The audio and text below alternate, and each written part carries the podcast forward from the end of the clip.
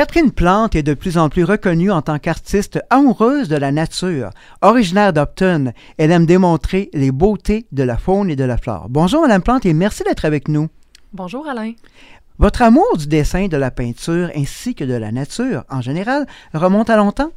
Oui, en fait, euh, j'ai toujours été eu un penchant créatif, donc euh, je pense que j'ai eu mon premier kit pour euh, faire de la peinture quand j'avais 8 ans, puis euh, j'ai pas arrêté depuis ce temps-là. Même si les chemins m'ont amené un peu ailleurs, mais euh, j'ai toujours continué à créer. C'est quelque chose qui m'habite au quotidien.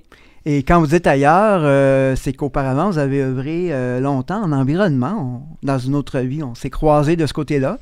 vous avez travaillé donc pour qui et ça vous a apporté quoi dans votre chemin artistique?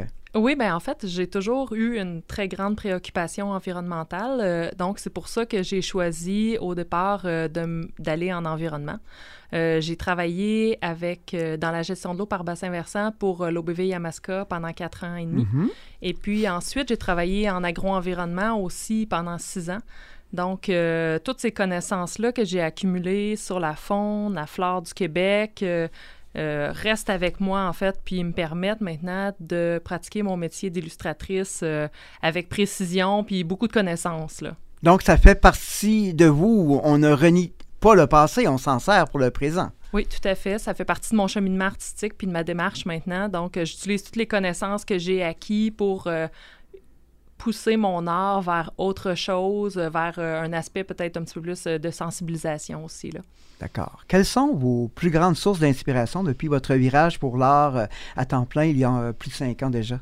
C'est vraiment la nature, les oiseaux du Québec, les plantes du Québec aussi, puis chacune des, euh, des, petites rencontres ou des belles scènes que j'observe autour de moi, euh, moi j'habite à Upton, au bord de la rivière Noire, et puis euh, ces quotidiens, ces petites rencontres-là, les petites étincelles qui donnent l'inspiration de la création. Et je crois comprendre que vous promenez beaucoup à travers le Québec et même ailleurs. Ça vous permet d'aller chercher des images aussi. Oui, tout à fait. Euh, donc, euh, ça me permet de voir des nouveaux paysages, puis d'avoir des nouvelles inspirations. Euh, je suis très inspirée par le fleuve aussi, le les montagnes. donc, c'est toutes sortes de petites choses qui viennent s'ajouter finalement à ma démarche créative. OK. Vous avez remporté d'ailleurs récemment le premier prix du jury, c'est bien ça, lors du symposium de Waterloo. Et de façon générale, il semble y avoir une plus grande reconnaissance de votre approche dans le milieu et au fil des ans. Qu'est-ce qui fait la différence dans vos œuvres?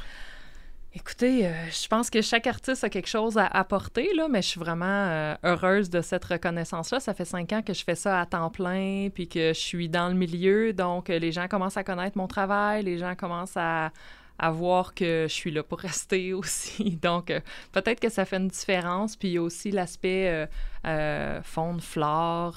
ça vient chercher peut-être une petite fibre chez les gens écologistes. Donc, écologiste. Et si on veut en savoir plus, on veut avoir un aperçu, on, va sur quelle plateforme ou à quel endroit? Euh, vous pouvez aller sur mon site internet euh, à catherineplanteart.com euh, ou me suivre sur Facebook, Catherine Plante Artiste.